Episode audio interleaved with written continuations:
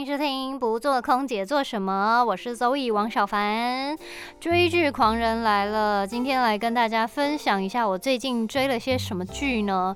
我个人就是那个 Netflix 的重度使用者，最近看了好几个都很不错诶。首先呢，先跟大家推荐《孟买女帝》，她一直在这个排行榜上面哦。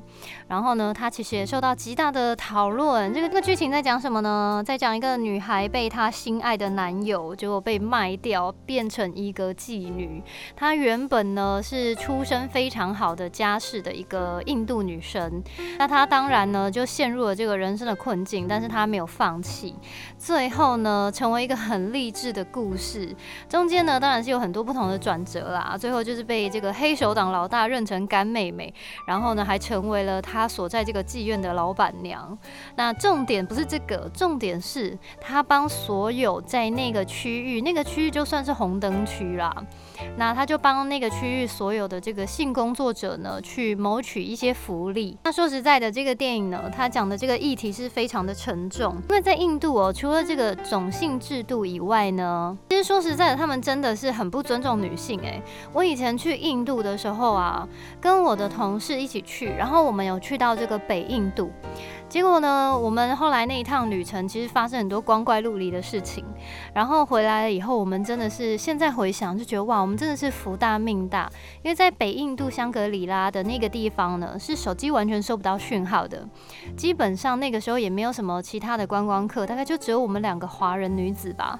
然后我们去参加的那个 local tour 呢，它就是一台车，然后三个印度的男生带着我们两个女生，然后呢就带我们去不管是山上啊，或是深山里面，中间还被带到他的朋友家里面，然后那个朋友家里面就也是在深山里，然后呢进去你就觉得天啊，这是就是一个就是你在那边 呼救也没有人会去救你的地方。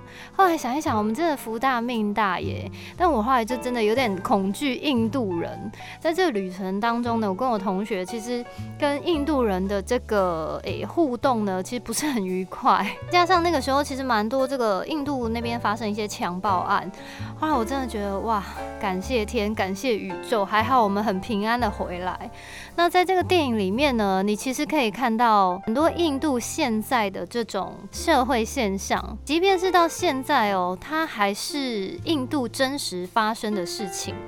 因为毕竟在印度这个国家里面，女性的这个地位明显的很低落，所以呢，至今哦，你就不敢相信诶，我们活在这个现代，其实还是有现代很多女生哦被拐骗，然后被卖到这些地方变成妓女。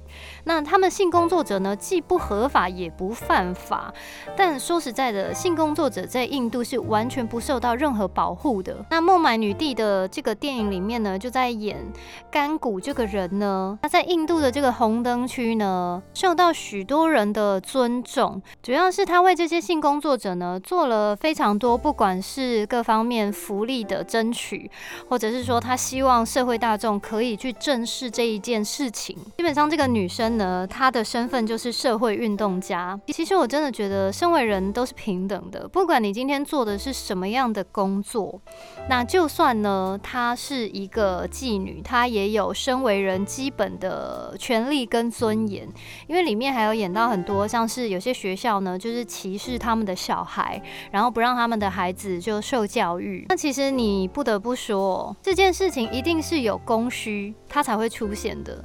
所以呢，它里面其实有好几段讲到，我就觉得哇，好感动哦。他就说这些女人呢，她们呢做这个工作，满足男人的欲望，来守护女人的纯洁。这个意思是什么？他的意思是说，如果没有这些性工作者的话，那印度的性侵案也许会更多。总之呢，我觉得这是一个还蛮值得反思的电影。尤其是女生看了以后，我相信应该会比男性来看这个电影呢，有更多不一样的感受。那我觉得这女主角啊，超漂亮的耶！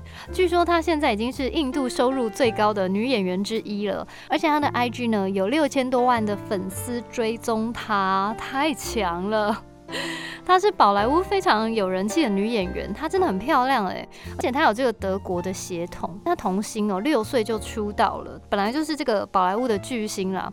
那最近呢，真的是又因为这个《孟买女帝》的这个电影，又在受到这个国际的关注。总之呢，我觉得她是一个蛮值得推荐的 Netflix 最近的电影。那接着呢，跟大家继续推荐的是一个韩国的，叫做《魔幻之音》。那它跟前面这个《孟买女帝》有一点点异曲同工之妙的点，在于它是韩国的 Netflix 原创系列里面第一部音乐电视剧。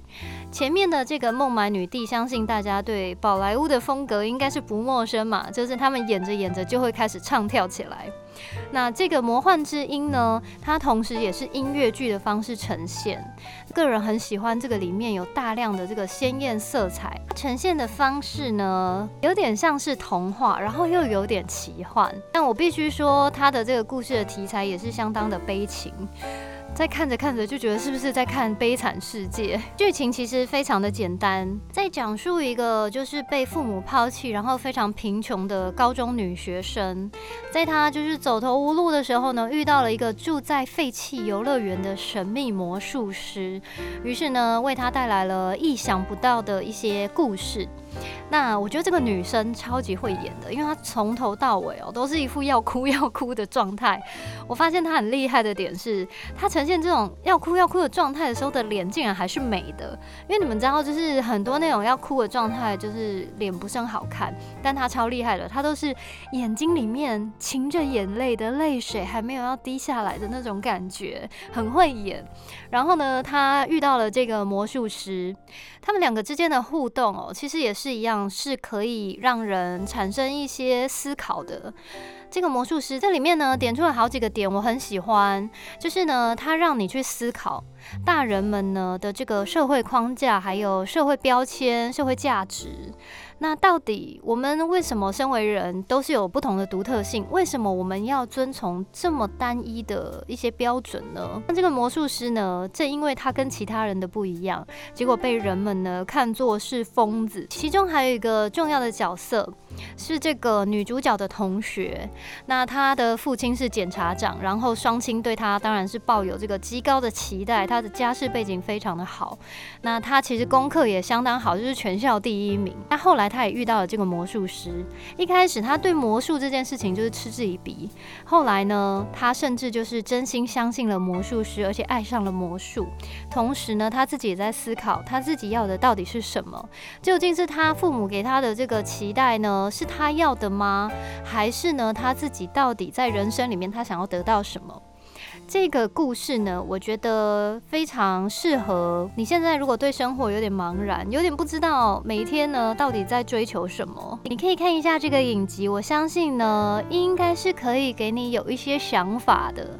那因为它是音乐剧，所以在里面呢演着演着呢也会开始就是唱跳起来，我觉得还蛮酷的啦。那它其实是一个非常有名的韩国的网络漫画改编的，所以呢如果大家有兴趣的话呢，可以去看。看一下这个影集，或者是看一看这个漫画，我相信呢，也可以唤醒你一些心底深处的声音。可能这些声音呢，已经被你埋藏很久了。可能这些声音在这种社会的框架之下呢，你的下意识就告诉自己说：“哦，不要再去想它了。”可是其实他们一直都是存在的哦。我觉得在这个世界上最重要的一件事情，就是要活出你自己。